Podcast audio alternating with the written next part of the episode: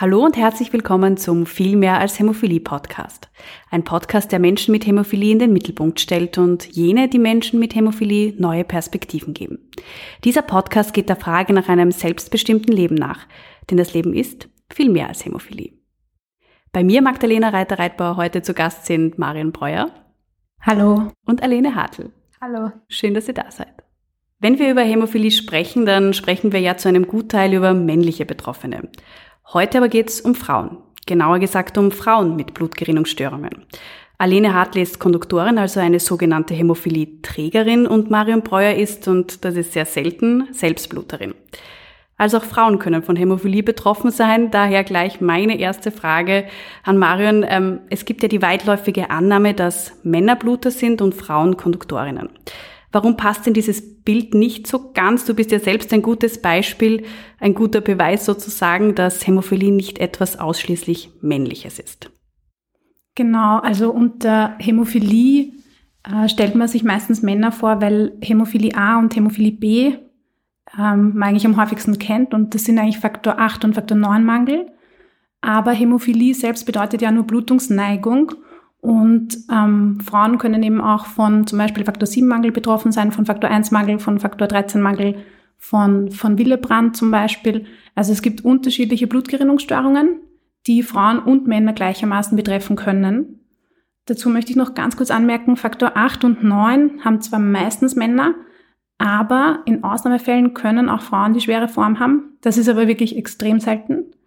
Allerdings können auch Überträgerinnen moderate oder leichte Bluterinnen sein. Also Frauen haben es genauso und wir wollen das jetzt bekannter machen. Wie selten oder wie ungewöhnlich ist es eigentlich wirklich jetzt sozusagen, dass du als Frau mit Hämophilie lebst? Also die Zahlen variieren ein bisschen. Ich habe schon gelesen, Faktor 7 Mangel jetzt speziell bei mir betrifft 1 zu 500.000 bis 1 zu einer Million.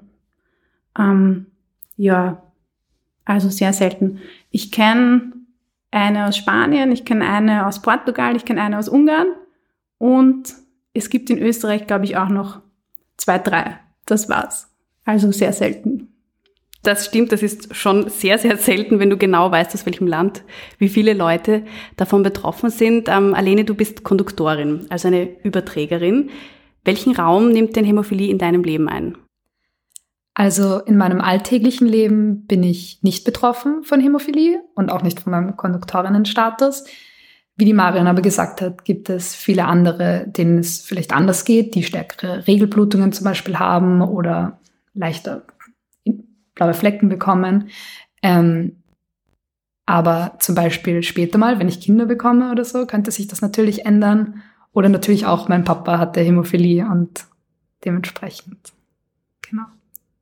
Marion, wie bist denn du oder vielleicht waren es ja auch deine Eltern draufgekommen, dass du mit Hämophilie lebst, dass du Bluterin bist? Bei mir war es so, dass ich als Baby, ich glaube mit drei Monaten circa, ein Hämatom, also so einen blauen Fleck, eine Schwellung am Handgelenk hatte.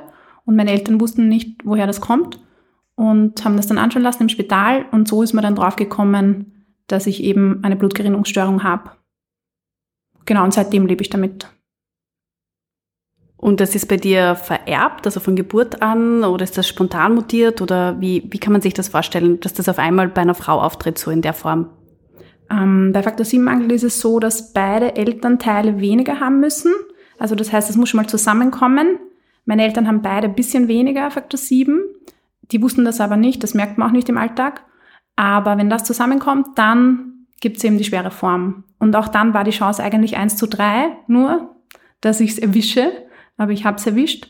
Jackpot. Und genau, voll, ich soll Lotto spielen.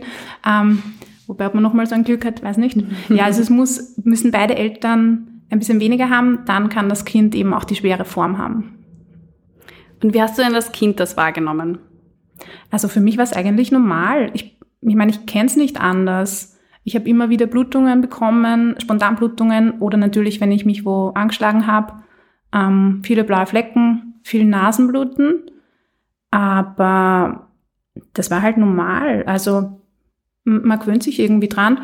Und ich muss auch sagen, im Nachhinein betrachtet, bewundere ich auch meine Eltern dafür, wie sie damit umgegangen sind, weil ich durfte echt immer alles machen, aufs Klettergerüst rauf und die Rutsche runter und auf den Baum rauf.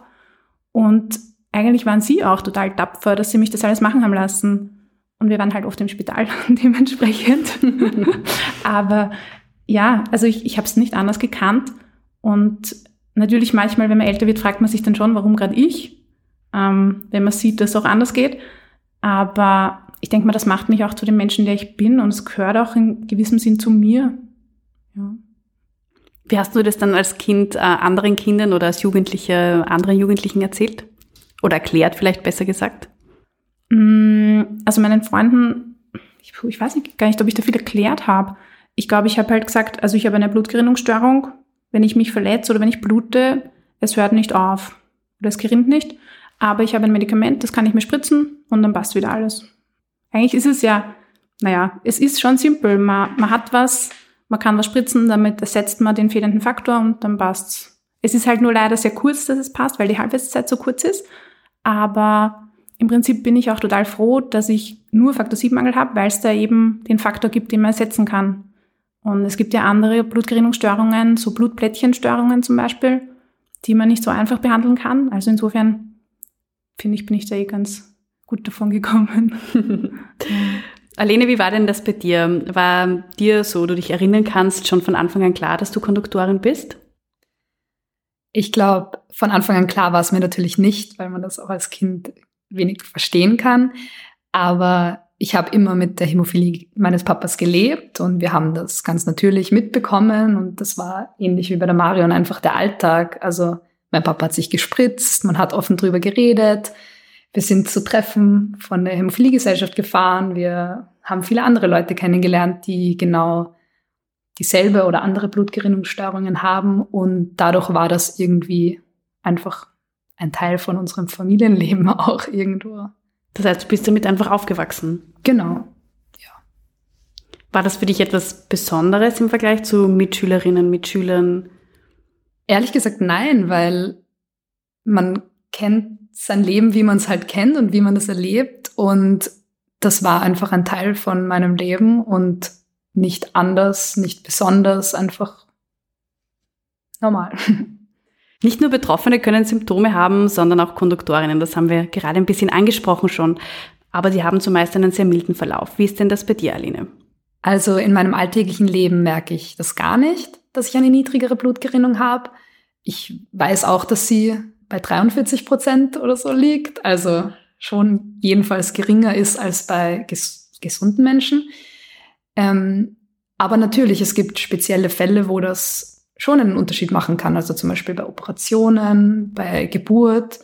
Da muss man eventuell auch einen Faktor spritzen, auch als Konduktorin. Aber zum Glück bin ich bis jetzt davon verschont gewesen. Aber ja, genau. Also es gibt schon Fälle, wo Konduktorinnen das auch bemerken. Dann ist es gut, wenn sie es wissen, wahrscheinlich. Genau. Darf ich da vielleicht einhaken? Voll. Ich wollte gerade sagen, es wäre voll gut, wenn man seinen Spiegel weiß, seinen Basisspiegel, damit man eben im Notfall oder bei größeren Operationen auch darauf reagieren kann und vorbereitet sein kann. Ja, vor allem auch ähm, für behandelnde Ärzte oder so. Ähm, also meine Schwester hatte vor einigen Jahren eine Blinddarmoperation und ja, da hat das auch eine Rolle gespielt. Marion, du lebst äh, mit unter Anführungszeichen Einschränkungen im Alltag oder wie kann man sich das bei dir vorstellen? Ähm, eigentlich nicht bis jetzt zum Glück. Also ich kann schon alles machen, so tauchen, klettern, weiß nicht. Das geht schon alles ganz gut. Ähm, das Einzige, ich muss halt regelmäßig meinen Faktor spritzen, alle zwei Tage. Und wenn ich die Regelblutung habe, dann jeden Tag. Und das ist vielleicht die einzige Einschränkung, würde ich sagen, dass ich dann schon durch den hohen Blutverlust recht müde bin und natürlich, ja, die zeitliche Einschränkung durch das Faktorspritzen, aber das ist nicht, empfinde ich jetzt nicht als Einschränkung. Wir sprechen ja heute über Frauen mit Blutgerinnungsstörungen und es gibt Themen, mit denen sich Männer nicht oder vielleicht nicht in dem Ausmaß beschäftigen. Du hast gerade ein bisschen angesprochen. Das heißt Themen wie Menstruation, Schwangerschaft, Kinderwunsch und so weiter. Welche Auswirkungen hat denn Hämophilie auf Frauen neben so klassischen Gefahren wie Gelenkseinblutungen oder so weiter jetzt für dich als Frau oder für Frauen ganz grundsätzlich?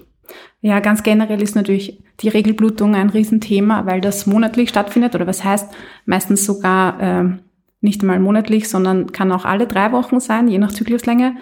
Ähm, Und da kommt es halt schon zu einem recht großen Blutverlust, der dann auch zu Eisenmangel führen kann. Das kenne ich auch von eigener Erfahrung her, dass man da eben aufpassen muss, dass dann der Eisenspiegel nicht so gering wird und dass man dann nicht einfach zu müde wird und dann vielleicht Blutarmut bekommt. Also da muss man schon drauf achten. Neben der Regelblutung ist natürlich Schwangerschaft auch ein großes Thema. Also es ist schon mal nicht so leicht oder es kann schwieriger sein, schwanger zu werden und auch eben dann während der Schwangerschaft und bei der Geburt natürlich speziell auch kann sein, dass man spezi spezielle Behandlung braucht. Und auch diese Nachblutungen, also diese Postpartum Bleeds, ähm, muss man natürlich beachten und im besten Fall sollte man da gut betreut werden von ärztlicher Seite. Ähm, ja, ich glaube auch später dann, da können wir jetzt noch nicht aus Erfahrung sprechen, aber bei der Menopause kann es auch noch mal vorher zu stärkeren Blutungen kommen oder auch, habe ich mir sagen lassen, zu Schmerzen, wo man dann nicht weiß, ist es eine Gelenksblutung oder hängt es schon mit der Menopause zusammen. Also ja, es betrifft schon ein paar Bereiche, wo Männer ein bisschen verschont sind. und deswegen wollen wir da eben auch speziell den Fokus drauf richten, weil Ärzte da einfach und Ärztinnen da viel mehr Bescheid wissen sollten, weil das schon wichtige ähm, und vor allem auch monatlich wiederholende Punkte sind teilweise. Und auch Punkte, die von 0 bis 99 Jahre natürlich ein Thema sein können. Ja, die beschäftigen uns ein Leben lang und im Prinzip äh, ich meine, gerade die Menstruation beschäftigt die halbe Weltbevölkerung. Also das ist einfach super wichtig.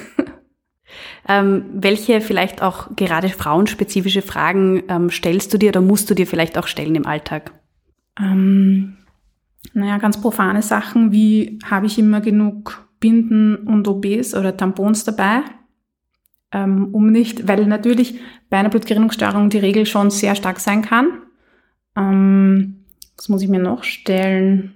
Natürlich habe ich genug gespritzt. Mhm. Aber gut, das betrifft jeden, das ist jetzt nicht frauenspezifisch. Ähm, also grundsätzlich, ja, bei der Regel, wie ist mein Eisenstatus? Das muss ich echt regelmäßig überprüfen, weil das kommt so schleichend. Also einen, einen Eisenmangel bemerkt man nicht von heute auf morgen. Das schleicht sich so ein, der Spiegel sinkt, man wird müder, man wird schlapper, man kriegt beim Stiegensteigen vielleicht keine Luft mehr man wird leichter krank, aber man denkt sich nichts dabei, weil es ist vielleicht Winter. Also gerade den Eisenspiegel muss ich sehr im Blick haben. Also bei der Regelblutung ist wichtig zu wissen, was ist eine normal starke Regelblutung und was ist schon zu stark. Und da gibt es diesen Richtwert ähm, 721. Das heißt, die Regel sollte nicht länger als sieben Tage dauern. Man sollte nicht öfter als alle zwei Stunden sein, seine Binde oder seinen Tampon wechseln und auch nicht, also man sollte eigentlich auch nur ein Ding davon wirklich brauchen in diesen zwei Stunden und nicht beides. Und eins ist, steht dann dafür, dass der Blutklumpen, der eventuell entstehen kann, nicht größer als eine 1-Euro-Münze sein sollte. Also 721. Und wenn man da drüber kommt, dann ist es ein Anzeichen, dass die Regel zu stark ist. Es gibt auch Scoreboards, wo man ausfüllen kann, wie stark ist die Regel und das dann nochmal spezifisch herausfinden kann. Das heißt, du checkst auch immer, was gerade in deinem Körper sozusagen abgeht. Genau. Also das Positive finde ich ist, ähm, eine Blutgerinnungsstörung, man lernt sich sehr gut kennen. Zwangsweise. Aber das hat auch was Gutes. Ja, ich weiß, wie sich mein Körper anfühlt bei einer Blutung, bei keiner Blutung. Wann wird die Regel starten? Meistens. Ähm, solche Sachen ist gut, wenn man weiß. Heißt es für dich auch deshalb, dass du so ein großes Expertenwissen hast, weil es so wenige Leute gibt, die gleich betroffen sind wie du, dass du dir einfach selber dieses Expertenwissen aneignen hast müssen, um deine eigene Expertin zu sein? Ja, genau. Ich würde würd das eigentlich genauso sagen, dass ich das Gefühl hatte, ich muss meine eigene Expertin werden, weil einfach sonst niemand drüber Bescheid weiß. Oder fast niemand. Es gibt schon Spezialisten und Hämatologinnen und Hämatologen, aber es gibt einfach so wenige Fälle, dass man schon seine eigene, seine eigene Expertin sein muss oder werden sollte. Naja, und vor allem auch, weil halt gerade wenn es so selten ist, wie es ist, wenn du sagst, es gibt vielleicht zwei, drei, vier Frauen in Österreich, die davon betroffen sind, ich behaupte jetzt mal vage, Ärzte, die Dinge, die generell öfter vorkommen, Krankheiten, die öfter vorkommen, vielleicht dir eher zuordnen würden, aber du weißt, dass es anders ist. Ja, auf jeden so. Fall, ja. Und ich weiß auch, wenn ich eine Blinddarmoperation habe, dass ich meinen Faktor brauche. Der Chirurg, in einem Spital, das ich nicht nennen möchte, wusste das nicht und hat es mir auch nicht geglaubt. Und das sind halt so Sachen, ja, man muss einfach wissen, was man braucht und du musst immer on top sein. Ja, weil es kann lebenswichtig sein. ja. Hm. Ähm, eine Frage, die sehr häufig an Konduktorinnen gestellt wird, Alena, ist die Frage, wie man mit, mit einem Kinderwunsch umgeht. Ähm, wie siehst denn du das Thema? Also, ich wünsche mir mal Kinder und ähm, mein der, der Fakt, dass ich Überträgerin von Hämophilie bin, hindert das auf keinen Fall. Ich denke, es das ist vielleicht eine etwas komische Ansichtsweise, aber es gibt viele Krankheiten und es kann auch immer spontan etwas passieren. Also nicht jeder, nicht jeder Hämophile ist ein Sohn oder eine Tochter von einem Überträger, einer Überträgerin, sondern es könnte auch eine Spontanmutation geben, wo das Kind hämophil wird oder irgendeine andere Krankheit bekommt. Und ich sehe und kenne viele Leute mit Blutgerinnungsstörungen, wie es ihnen geht, auch die Marion zum Beispiel oder die ganzen Burschen. Ähm, und die führen ein normales Leben. Also warum sollte mich das daran hindern, mal Kinder zu bekommen? Das heißt, es beeinflusst deine Lebensplanung glücklicherweise einfach nicht. Nein. Ähm, wie können denn Frauen und ihre Partner dem Thema Kinderwunsch begegnen? Weil es sind ja nicht nur Frauen, sondern auch Männer. Was würde die Männer raten? Also ich würde generell, glaube ich, den Menschen raten, sich nicht abhalten zu lassen. Ich glaube, man sollte keine Entscheidung aus Angst nicht treffen. Aber es ist natürlich, man muss sich schon bewusst sein, dass es möglicherweise ähm, spezielle Herausforderungen bringt. Aber wie die Alene schon gesagt hat, Garantie, dass alles gut läuft, gibt es sowieso nie im Leben. Und ich glaube, die Hämophilie ist einfach so gut handelbar, dass, dass man sich dann nicht abschrecken lassen sollte. Sehr schön. Und warum ist es denn für euch beide wichtig, dass sich auch Frauen mit Hämophilie beschäftigen müssen, sollen, können?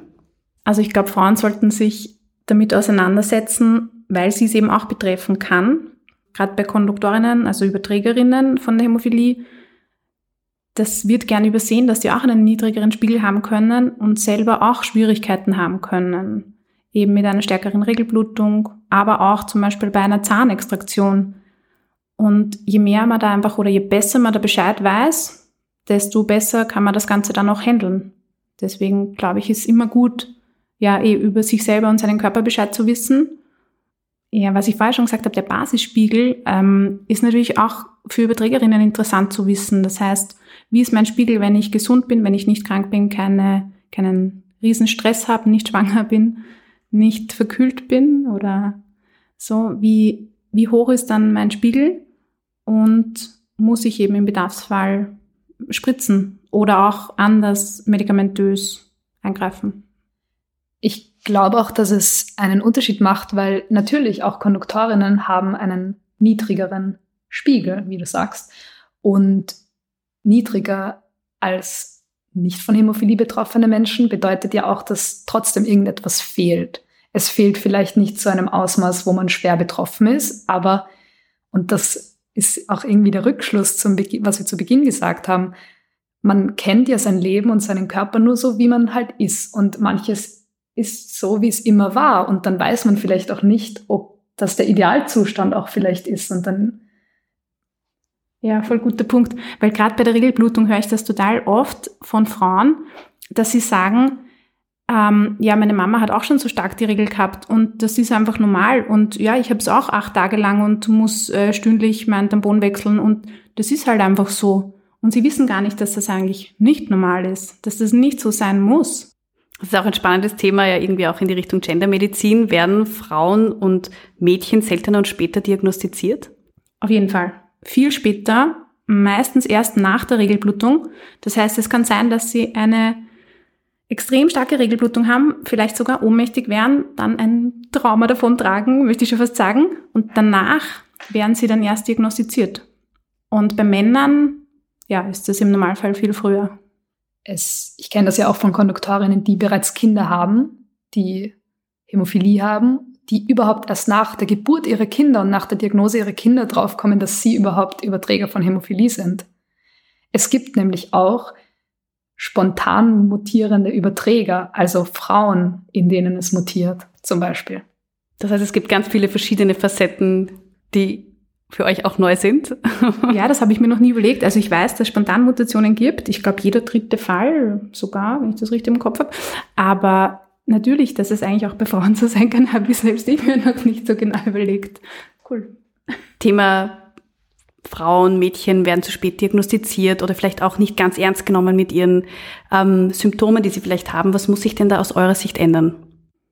Also im Optimalfall sollte das, glaube ich, mehr in der Ausbildung besprochen werden, dass auch Frauen Gerinnungsstörungen haben können, die eben auch schwer sein können und ihr Leben beeinflussen. Und dass Überträgerinnen eben nicht irgendwie abgeschasselt werden und es dann nur um die Kinder geht. Das ist natürlich auch wichtig, aber es sollte eben auch um die Mütter dann gehen. Und man sollte sich auch anschauen, spätestens, wenn man dann nach der Geburt draufkommt, man hat ein hämophiles Kind, einen hämophilen Sohn, ähm, eventuell oder eine hämophile Tochter, dass man dann sich auch die Familiengeschichte anschaut und schaut, wie geht's eigentlich den Frauen? Wie geht's ihnen mit der Regelblutung? Wie ging's, wie geht's ihnen mit der Geburt? Also ähm, da ist einfach viel zu wenig der Fokus noch drauf. Und ich merke es bei mir, wenn ich zum Arzt gehe oder zur Ärztin und sage, was ich habe, das kennt eigentlich niemand. Und es ist auch okay, weil es ist so selten. Ich verstehe, man kann nicht alles wissen, aber so dieses Basiswissen, auch Frauen können bluten, ich finde, das sollte eigentlich wirklich jede Ärztin und jeder Arzt wissen. Speziell Gynäkologinnen und Gynäkologen sollten das einfach am Schirm haben. Weil es gibt schon viele Gründe, warum man die Regelblutung zum Beispiel stark hat. Aber eine Blutgerinnungsstörung ist ein Grund davon. Und das ist natürlich kein kleiner Grund. Also, und kein unwichtiger. Ein ganz, ganz erheblicher über einen sehr langen Zeitraum eigentlich. Ja. Ähm, Marin, du bist Mitglied im EHC, im Europäischen Hämophilie-Konsortium und bei der Österreichischen Hämophilie-Gesellschaft zuständig für den Bereich Frauen mit Gerinnungsstörungen. Warum engagierst du dich? Ähm, weil ich gemerkt habe, dass eigentlich sich in dem Bereich noch nicht so viel tut. Und erst habe ich mir gedacht, mh, hm, ich finde es blöd, dass eigentlich immer nur um Männer geht. Und dann habe ich mir gedacht, ja, dann muss das halt ändern. Und deswegen versuche ich mich jetzt zu engagieren und bin eben auch jetzt im Vorstand dabei und auf europäischer Ebene auch dabei, weil es da natürlich einen größeren Austausch gibt und da eben auch mehr Frauen, dadurch, dass natürlich in Österreich jetzt auch nicht so viele betroffene Frauen gibt oder wir sie zumindest noch nicht erreichen. Ähm, ein paar haben wir schon dabei, also kein Ding. Aber auf europäischer Ebene ist das Ganze natürlich größer und deswegen versuche ich da mich eben auch auszutauschen, weil es da natürlich auch ein breiteres Spektrum gibt. Was schätzt du denn besonders am Austausch mit anderen Frauen, die ähnliche betroffenen Geschichten durchmachen wie du? Also ich finde es extrem hilfreich, weil man sich dann erstens mal nicht so alleine fühlt. Also ich habe wirklich ähm, die meiste Zeit in meinem Leben eigentlich gedacht, so ich bin die Einzige, die das hat, also jetzt zeitlich gesehen, ziemlich lange. Und es ist einfach schön dann zu merken, dass man eben nicht allein ist mit dem, dass es auch noch andere gibt. Und das war auch bei den Burschen schon so, einfach, dass man sich austauschen kann, wie machst du das mit dem Stechen, wann machst du das, gibt es irgendwelche Tricks oder so. Aber sich mit Frauen auszutauschen ist nochmal was anderes, als mit Männern über die Regelblutung zu reden. Also ist auch möglich, aber die können halt nicht aus Erfahrung sprechen. Und deswegen finde ich es schon was Besonderes, sich dann direkt mit Betroffenen auszutauschen. Das ist ein Gemeinschaftsgefühl wie ich weiß auch nicht, schwer zu beschreiben, als wäre man irgendwie blutsverwandt oder so. Ja. Im wahrsten Sinne des Wortes ja, irgendwie. Voll. Alene, auch du bist Mitglied bei der österreichischen Hämophilie-Gesellschaft. Warum ist für dich das wichtig? Welchen Mehrwert hast du davon? Ich war halt einfach immer schon dabei. Also, ich muss sagen, ich bin halt damit aufgewachsen. Mein Papa hat das Wintertreffen ewig lang geleitet. Jetzt macht's meine Mama.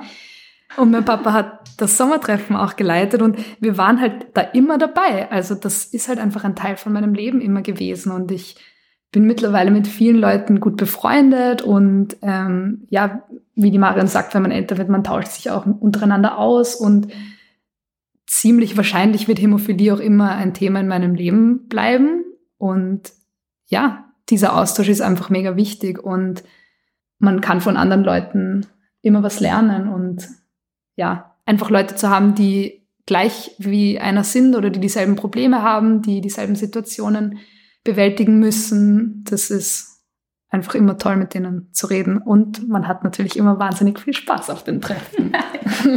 Wir waren zum Beispiel ähm, in Frankfurt bei diesem ersten mhm. Frauenkongress. Und ja, das ist einfach eh, wie die Marion sagt, ein wahnsinniges Gemeinschaftsgefühl auch. Und man ja, lernt immer wieder super. wahnsinnig viel dazu. Auch sehr schön. Und ähm, was braucht es denn aus eurer Sicht, damit diese verschiedenen Anliegen von Frauen mit Blutgerinnungsstörungen mehr Aufmerksamkeit geschenkt wird? Was braucht es aus eurer Sicht? Also ich glaube, es braucht auf jeden Fall die Offenheit von Ärztinnen und Ärzten, sich da auch zu informieren. Also spätestens dann, wenn sie eine Frau mit Blutgerinnungsstörung in der Ordination haben oder vor sich sitzen haben, dass sie dann einfach offen genug sind und sagen, okay, weiß ich nicht genug drüber, da informiere ich mich mal und tausche mich aus. Deswegen gibt's ja auch Netzwerke, also deswegen gibt's die ÖHG und deswegen gibt's das EHC und deswegen gibt's weltweit ein Netzwerk, damit man sich eben austauschen kann. Und das heißt, man braucht diese Offenheit, das Interesse und auch den Willen, sich einfach zu informieren und die Leute zu unterstützen. Aber natürlich braucht's auch generell mehr Aufmerksamkeit auf das Thema. Siehst du das ähnlich, Alene? Ja, und wie, wie die Marion gesagt hat, und wenn es nur die vier, fünf Leute sind, die du kennst, die davon betroffen sind, es gibt einfach meistens irgendwen da draußen, der genau dieselben Situationen durchlebt und der auch betroffen ist, in derselben Hinsicht wie du. Und dieses Netzwerk kann man auch finden, weil es das gibt und weil sich genug Leute dafür engagieren, dass man das erweitert und. Und zwei sitzen hier, die sich dafür engagieren, dass es sich erweitert.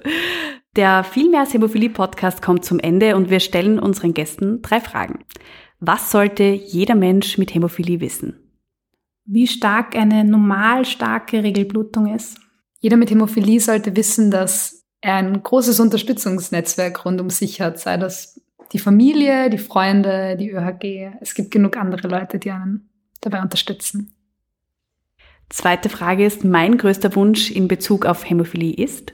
Mein größter Wunsch ist, dass alle Menschen Bescheid wissen, dass auch Frauen Blutgerinnungsstörungen haben können. Und mein größter Wunsch ist, dass auch die Familien rund um den Hämophilen oder die Hämophile mitbetreut werden und Unterstützung bekommen, um den Betroffenen oder die Betroffene zu unterstützen. Und die dritte Frage ist, was ich noch sagen wollte. Dass es ganz normal ist und dass Hämophilie ein normaler Teil vom Leben sein kann. Ähm, Mädels und Frauen checkt euren Eisenstatus. Ja, vielen herzlichen Dank, ähm, dass ihr euch Zeit genommen habt und dass wir mit euch gemeinsam heute das Thema Frauen und Hämophilie beleuchten konnten. Vielen Dank, dass ihr da wart. Danke. Dankeschön. Dieser Podcast entstand in Zusammenarbeit mit der österreichischen Hämophiliegesellschaft mit freundlicher Unterstützung von SOBI und redaktioneller Aufbereitung von Media Planet Österreich.